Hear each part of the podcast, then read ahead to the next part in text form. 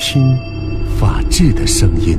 本环节根据真实案例改编，来源于民主与法治社、郑州人民广播电台、汽车九一二联合出品。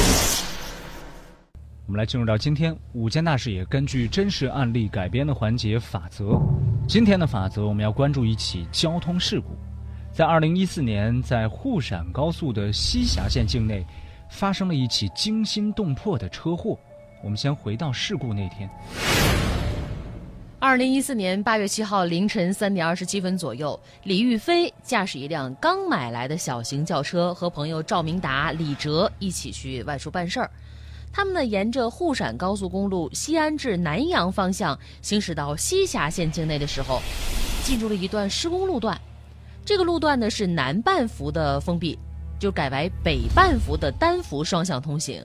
所以李玉飞在驾驶车辆从南半幅驾驶北半幅的时候，猛地撞上了中央隔离带北侧的防护栏。也是因为施工嘛，这束护栏被人为的断开了。断开的地方巧了，非常的尖锐。护栏从轿车的右前轮上方直插入车里。那坐在副驾驶座位上的李哲以及后排右边的赵明达当场死亡。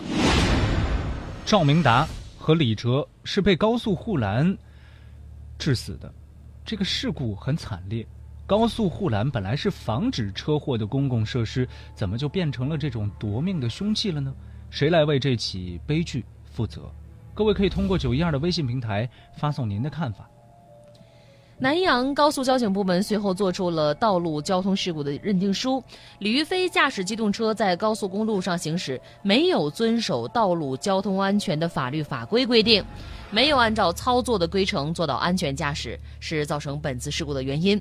李玉飞要负事故的全部责任，赵明达、李哲没有责任。可是事故发生之后呢？李玉飞因为追究责任，他的老父亲主动替儿子承担了赔偿责任。对不起啊，彩娟，这玉飞他他也不是故意的。现在说这些还有什么用？人都走了，道不道歉有啥用啊？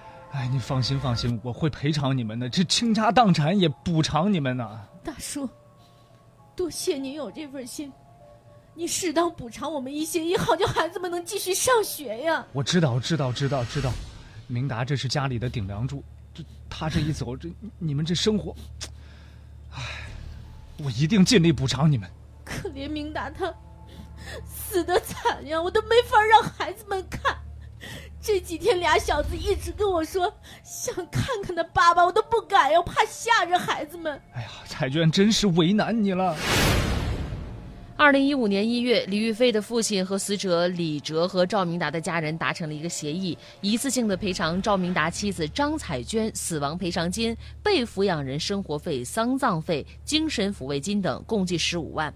同时呢，也赔偿李哲的家人相应的经济损失。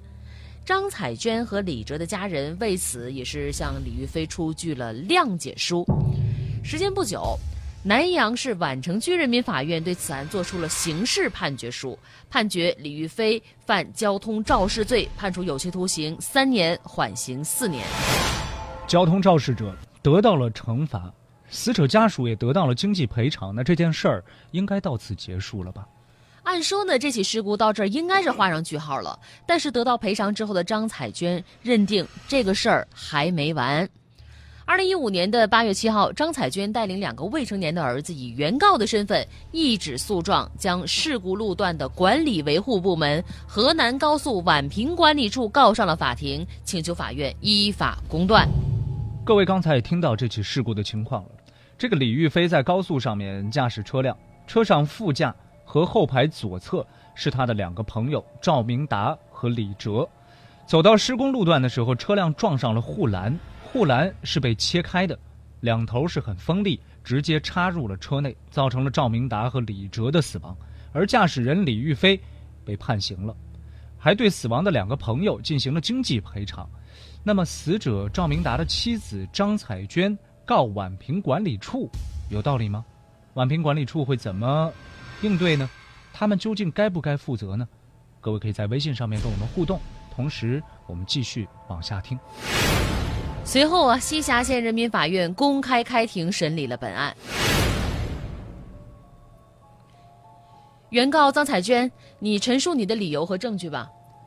这个事儿啊，虽然是李玉飞造成的，但是这个宛平管理处，我觉得他也是有问题的呀。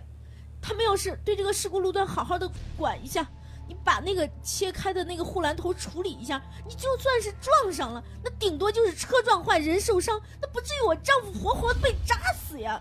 我们根据监控录像显示啊，李玉飞在高速公路驾驶车辆行驶，经过施工路段时，已经发现了改道的警示标志。他没有谨慎驾驶，反而低头查看导航，是他自己没有尽到安全注意的义务。我们高速公路管理维护部门不应该承担这个责任。就算你们不担主要责任，那也是有责任的。那么尖的护栏，就算李玉飞没有出事，我丈夫不会出事，那也会有其他车出事儿的呀。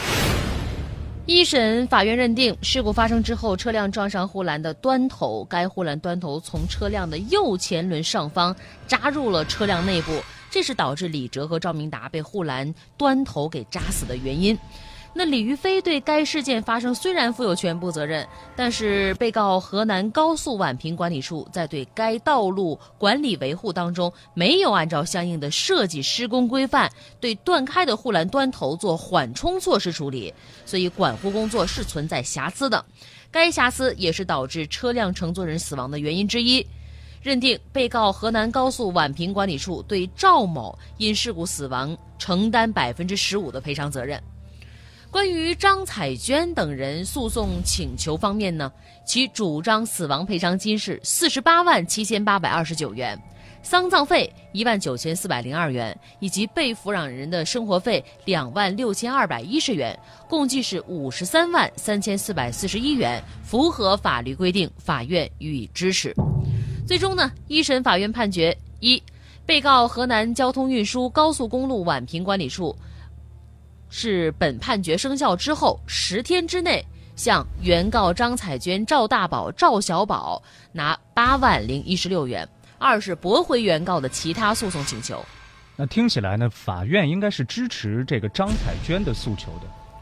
张彩娟呢，她并不满意法院的判决，因为接到这个一审法院送达的判决书之后啊，张彩娟、赵大宝、赵小宝以及河南高速宛平管理处都不服，即使在二零一六年一月提起上诉，南阳市中级人民法院受理之后，依法公开开庭审理了此案。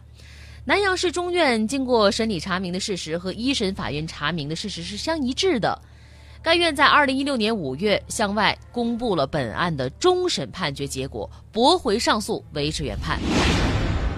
由于道路管理和驾驶技术以及车辆状况等等原因，高速公路上呢很容易发生交通事故。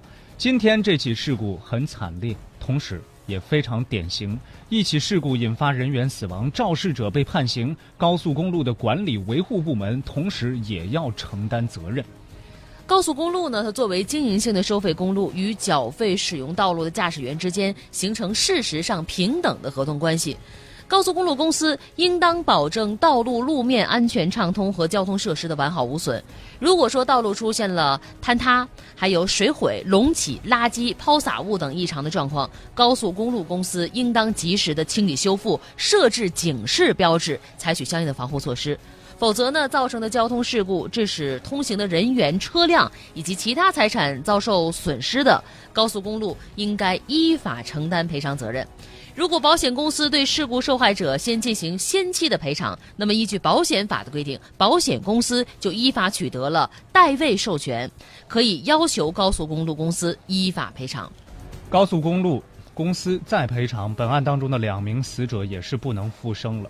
所以，驾车行驶在高速上面，除了要求高速公路公司要尽职尽责，对道路进行维护和管护之外，每一位驾驶员都应当严格的遵守交通法规，谨慎行驶。毕竟，生命是属于自己的，一旦被事故夺走，再多的赔偿都是无济于事的。